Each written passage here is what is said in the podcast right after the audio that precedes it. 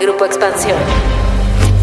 Las imágenes del exdirector de Pemex, Emilio Lozoya, en un restaurante de la Ciudad de México causaron gran polémica y trajo de nuevo un debate que ha estado rondando la opinión pública, la actuación de la Fiscalía General de la República. Desde que asumió su cargo como el primer fiscal autónomo del país, Alejandro Kertz Manero ha tenido bajo su responsabilidad casos de alto impacto como la estafa maestra, los sobornos de Odebrecht, el del general Salvador Cienfuegos y más recientemente el de los científicos del CONACIT. Pero su actuar diferenciado en ellos ha generado muchas críticas y voces que exigen la revisión de sus procedimientos, empujados también por las polémicas personales en las que ha estado involucrado. Pero, ¿Cuál es el balance de la FGR a casi tres años de haber nacido? ¿Se puede hablar de una autonomía real con el Poder Ejecutivo? ¿Qué cambios urgentes debe haber para mejorar la institución? De esto vamos a platicar hoy en Política y otros datos. Política. Política. Y otros datos. Un podcast de Grupo Expansión. Política y otros datos. Buen jueves, bienvenidos a Política y otros datos. Hoy es 14 de octubre del 2021. Soy María Ibarra, editora política de Expansión, y es un gusto estar con ustedes nuevamente. Viri Ríos y Carlos Bravo, regidor. ¿Cómo les va? ¿Cómo les trata este jueves? ¿Qué tal? Muy bien, un gusto. Saludos a todos. Feliz jueves de Política y otros datos. Pues quiero contarles que este podcast no se pudo sustraer de la conversación que estuvo en boca de todo mundo el fin de semana a razón de las fotografías del exdirector de Pemex, Emilio Lozoya, pues departiendo con sus amigos y disfrutando de un buen pato Pekín en un restaurante de Las Lomas. Sí, hablamos de las fotos que la periodista Lourdes Mendoza le tomó al exfuncionario y que de verdad encendieron las redes sociales. ¿Por qué indignaron tanto estas imágenes? Bueno, pues porque hace poco más de un año, Emilio Lozoya fue vinculado a proceso y acusado de varios delitos relacionados con el entramado de corrupción de la empresa Odebrecht y pues para no pisar la cárcel se convirtió en testigo colaborador de la Fiscalía General de la República para denunciar a casi una veintena de políticos pues justamente en la entrega de sobornos y hoy enfrenta su proceso con libertad condicional y con la única restricción de no salir del Valle de México. Creo que es legal, pero es eh, inmoral. Y es justamente esto lo que pone el dedo en la llaga y nos da pretexto para hablar de algo más de fondo el trato diferenciado de la justicia que hay en nuestro país y de la actuación de la Fiscalía General de la República y de su titular Alejandro Gertz Manero. No significa que se le haya dado nada que no esté dentro del, dentro del marco legal que nos asiste y sí nos está dando el resultado que yo esperaba que, que se obtuviera. En tres años hay muchos hechos que se han vuelto escándalo en su paso por la Fiscalía. Así que Viri y Carlos, ¿por dónde quieren empezar? Pues no se sabe ni por dónde empezar con Gertz Manero, porque además Gertz tiene una carrera política muy larga. No se nos puede olvidar que él era responsable, imagínense, de la campaña nacional contra el narcotráfico en 1976. O sea, yo no había nacido en 1976. Yo no sé si ustedes habían nacido en 1976, pero, o sea, el señor nos precede. Yo creo que uno muy grave es el que estaba en todos los medios antes de que sucediera lo del Pato Pekín, que era lo de su familia política. Hace unos meses había sido detenida su sobrina política, Alejandra Cuevas, acusada supuestamente del homicidio de su padrastro, es decir, del el hermano eh, Gertz Manero. Y Gertz pues ha sido acusado por la familia de abuso del poder, fabricación de pruebas y violaciones al debido proceso. Ahí está el escándalo a flor de piel. Bueno, pues a ver, ¿qué tal si te propongo otra? Tengo muy presente el caso de cómo el CONACID le otorgó de manera completamente irregular el grado de SNI 3 a Gertz Manero y además a partir de obras que según se ha demostrado y es, digamos está en el registro público, obras que son producto del plagio. Y hasta la fecha hay procesos abiertos en CONACIT, en comités y tal, pero hasta la fecha el fiscal ni vergüenza ha tenido para aceptar los plagios ni renunciar a ese tan inmerecido SNI. Y casi que eso, Viri, nos lleva de manera natural a otro de los grandes escándalos que hemos estado viviendo en estos últimos días, ¿no? El de los científicos. La persecución contra los 31 investigadores del Consejo Nacional de Ciencia y Tecnología, a quienes Gertz está acusando, bueno, hasta hace poco, ahora ya les quitó el delito de delincuencia organizada, pero hasta hace poco estaba acusando de delincuencia organizada y todavía de uso ilícito de atribuciones y facultades, lavado de dinero, por establecer una institución, una ACE, que pues aparentemente estaba perfectamente regulada en una ley, una ley que quizá no le gusta al CONACYT y que quizá deberíamos cambiar, pero que existía y que los académicos estaban siguiendo al pie de la letra. Quizás nomás para terminar el repaso, otro ejemplo de los escándalos del fiscal, el hecho de que la UIF, la Unidad de Investigaciones Financieras a cargo de Santiago Nieto, ha presentado un total de siete denuncias penales contra Emilio Lozoya, y hasta el momento la fiscalía no se ha decidido a atender ni una sola de ellas. Perdónenme que los atropelle aquí, pero esto es súper importante. Además, sabiendo que en México el 70% de las personas que están en prisión no tienen una sentencia, mientras que Lozoya está vivito y coleando en los restaurantes más lujosos de la ciudad. Y yo pondré aquí, ahora sí que como cereza también el caso Robles, ¿no? El caso Robles, que por cierto, en estos días ya consiguió un amparo justamente para salir de prisión. No sabemos los alcances que tiene, pero los abogados decían, es casi inminente que Rosario Robles deje la prisión. Evidentemente, no es de que le quiten los delitos, sino que pueda ir a una prisión preventiva, una prisión preventiva domiciliaria. Y lo peor de todo aquí es que esto se logra porque dicen que la licencia que presentó la FGR era falsa. O sea, con la licencia de conducir que presentaron para decir, esta mujer se puede dar a la fuga porque tiene dos direcciones, dos domicilios, era totalmente falsa. Y eso como que de pronto nos pasa inadvertido, desapercibido, que una institución como esta pueda cometer, pues no sé si aquí es incluso un delito, una falsificación de documentos. Fíjate que también, ahorita que estás hablando del caso de Rosario Robles y bueno, que estábamos hablando también del de Lozoya, creo que aquí se nos pone, digamos, nos brinca sobre la mesa uno de los temas más aberrantes de nuestro sistema de justicia, que es precisamente el de la prisión preventiva.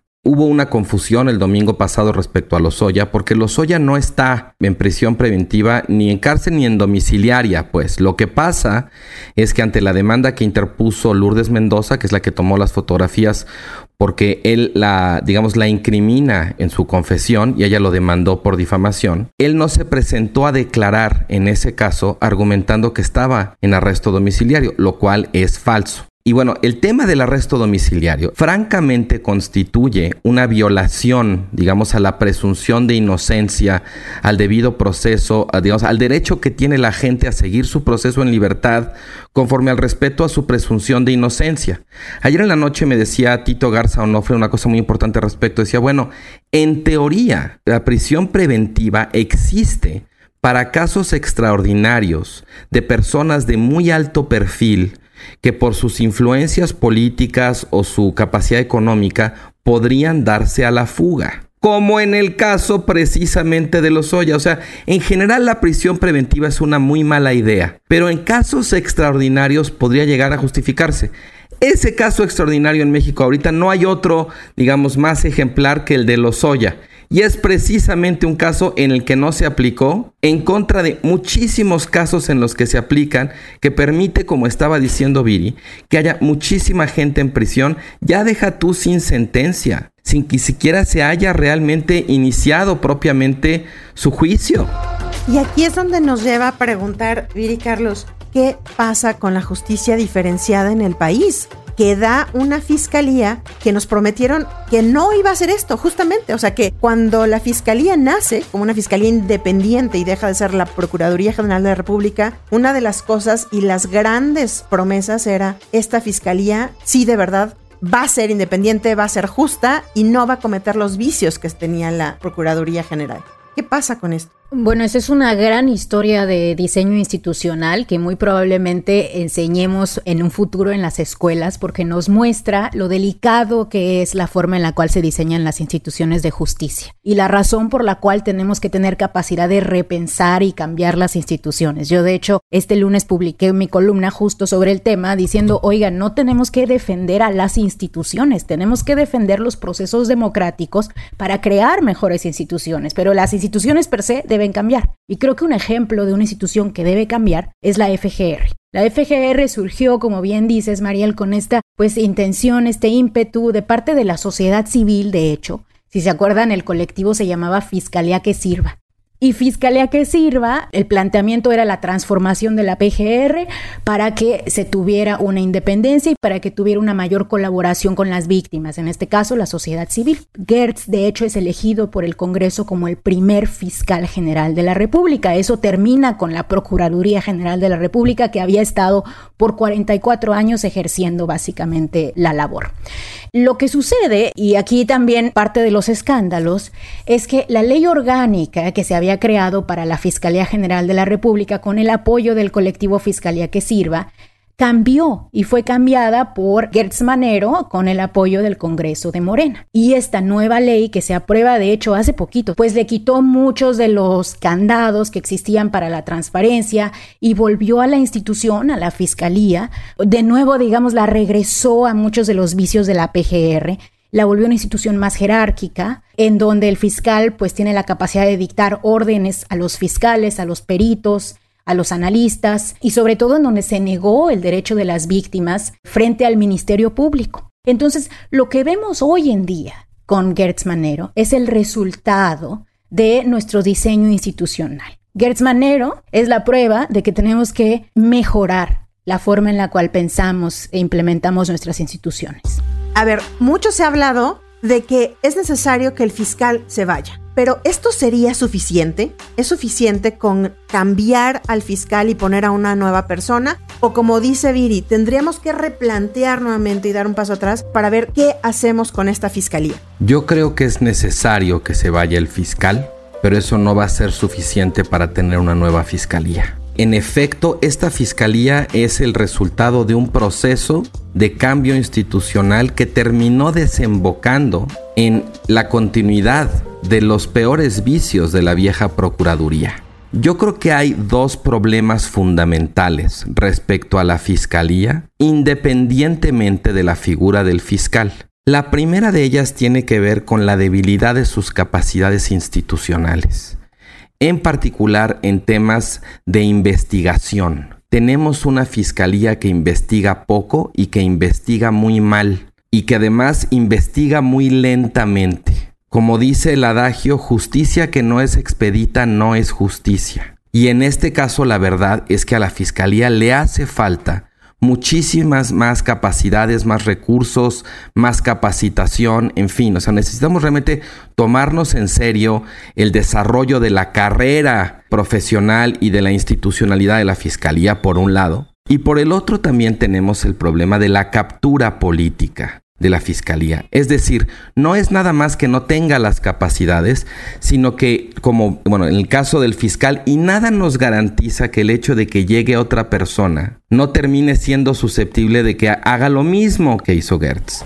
Es la captura política de la institución. El hecho de que el fiscal, por ejemplo, no hace investigaciones que puedan llegar a meter en aprietos al presidente de la República. De hecho, hay una sincronía sorprendente entre las preferencias o las señales que hace públicas el presidente y la actuación del fiscal. A veces ocurre que la debilidad institucional termina pretextándose para no hacernos cargo de la captura política. Pero lo cierto es que son dos problemas que si no los resolvemos, va a dar un poco igual quién sea el fiscal. A lo mejor tenemos suerte y llega uno mejor, pero en términos estructurales, la fiscalía como institución siempre va a estar sujeta a este tipo de excesos o de déficits de los que ha dado tantos ejemplos el actual fiscal.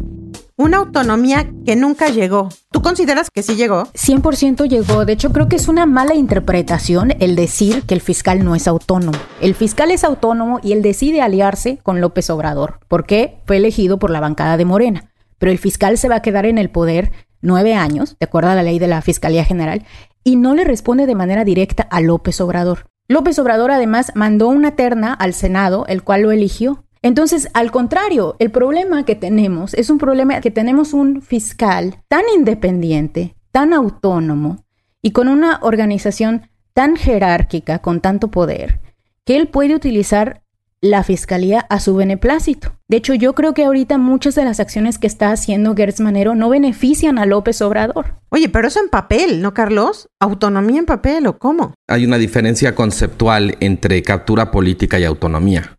O sea, la fiscalía puede ser autónoma, pero al mismo tiempo quien la encabeza puede estar de alguna manera, digamos, aliado o capturado políticamente.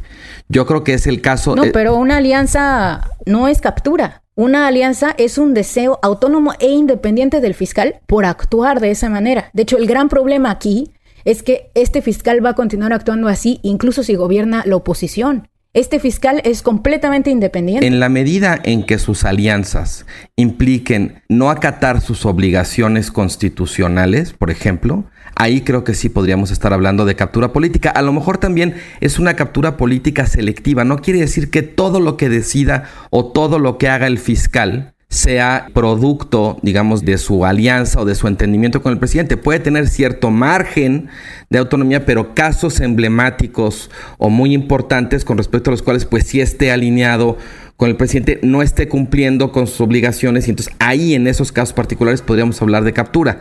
Ahora, a mí sí me importa decir una cosa, en el artículo 102 de la Constitución está regulada la posibilidad de que el fiscal sea removido por el presidente de la República por causas graves que establezca la ley, pero esa remoción puede ser objetada por el voto de la mayoría de los senadores en un plazo determinado desde que el presidente trate de removerlo y si el Senado no se pronuncia, existe el tema de la afirmativa ficta, donde se entenderá entonces que no existe objeción. Pero en principio sí se le puede remover por causas graves. Claro, la pregunta aquí, y si algo nos ha enseñado la mal llamada cuarta transformación, es que todo siempre puede ser peor. Entonces, incluso si se lograra remover al fiscal, queda la tremenda pregunta a quién van a proponer en su lugar. Bueno, yo los veo muy optimistas de que de verdad no creen que el fiscal y el presidente no hablen jamás, como no lo dice Andrés Manuel, no lo asegura. O al menos Viri nos dice, es autónomo. ¿Cómo han cambiado las cosas? Invité al fiscal general de la República y al presidente de la Suprema Corte de Justicia y no pudieron asistir.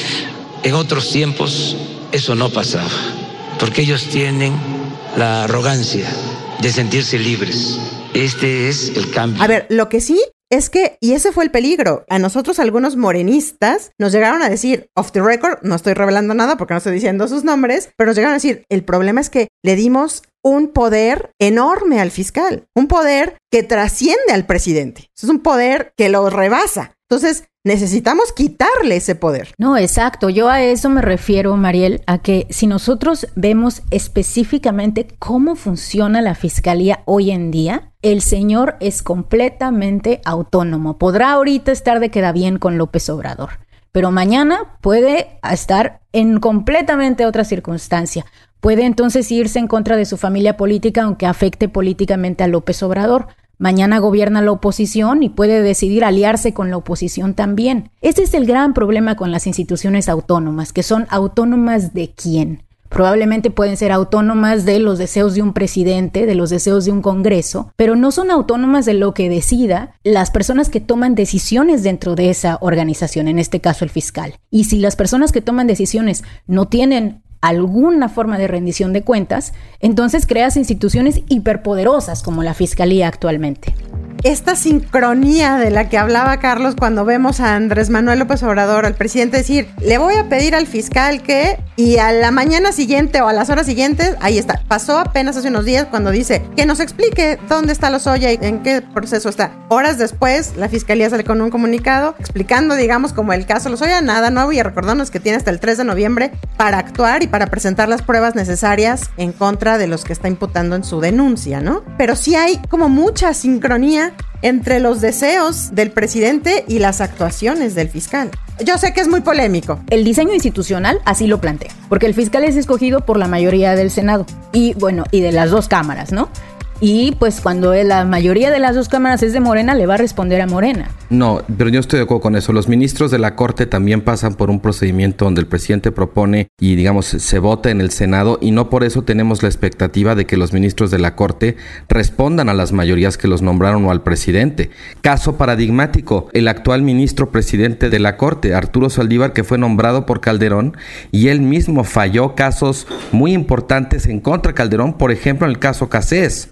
O sea, precisamente la intervención de un órgano colegiado tendría que romper de alguna manera esa expectativa o esa cadena de lealtad del beneficiario del nombramiento porque ya no es directamente el presidente, sino que pasa por los votos de más de un partido. Sí, no quiere decir que le van a responder al partido siempre, pero sí quiere decir que fueron seleccionados por ser ideológicamente afines al partido. De hecho, en todas las democracias avanzadas lo que vemos en los ministros de la Corte es justo que responden ideológicamente al partido que los seleccionó. Es normal, es una cuestión democrática. La política es democrática. Yo creo que suele suceder, pero no siempre. Incluso lo estamos viendo ahora en México, donde el propio presidente increpa a varios de los ministros que han sido nombrados durante su mandato precisamente porque parece que no se van a plegar a su voluntad. Entonces creo que esa expectativa o esa normalización no siempre ocurre e incluso diría no es deseable.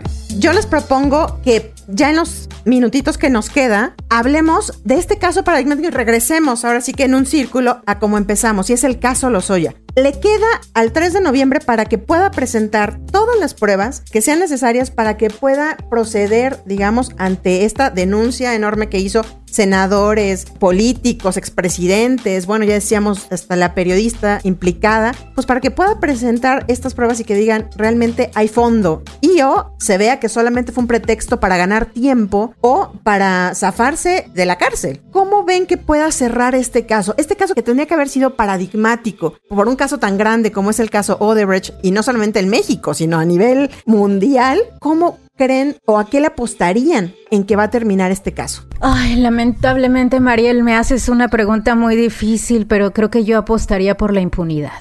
No veo a un fiscal que vaya realmente a hacer algo, como tú bien dices, ya tenemos varias pues evidencias de que Lozoya pues sí cometió probablemente ilícitos. Y no estamos en un país en donde los grandes corruptos se vayan a la cárcel. Los grandes corruptos de este país cenan en restaurantes caros, los pobres en Almoloya. Yo creo que yo también apostaría por la impunidad y sobre todo, yo no veo que el presidente López Obrador vaya a darle al fiscal la instrucción para que cumpla con su obligación constitucional, para que ejerza la soberbia de sentirse autónomo. Y yo quiero terminar citando un tuit de Viri Ríos, donde dice, el día en que las élites económicas dejen de pretender que no saben cuando sus amigos han hecho bolsitas de dinero, supongo que negocios con influyentismo o corrupción, y en vez de eso los castiguen socialmente, ese día este país será otro. Gran tweet, Viridiana Ríos. Ay, gracias. Me inspiré con los Oya. No, es que además sí tienes un punto muy importante, Viri. No es nada más. O sea, hay, esa es otra forma de la impunidad, cuando no hay sanción social. Totalmente. No ves mal las cosas. Entonces dices, ay, pues es mi cuate, no importa. No importa si corrupto, es mi cuate. Pero bueno, dejemos aquí la discusión y como siempre les agradecemos muchísimo por acompañarnos y llegar al final de este episodio. Nos escuchamos el próximo jueves a partir de las 6 de la mañana en la plataforma de su preferencia. Y ya saben, déjenos sus comentarios y críticas en arroba expansión política, arroba Carlos Bravo Re, arroba Bajo Ríos y arroba Mariel Ibarra F. Cuídense mucho, nos escuchamos en el próximo episodio. Bye bye. Política y otros datos. Un podcast de Grupo Expansión.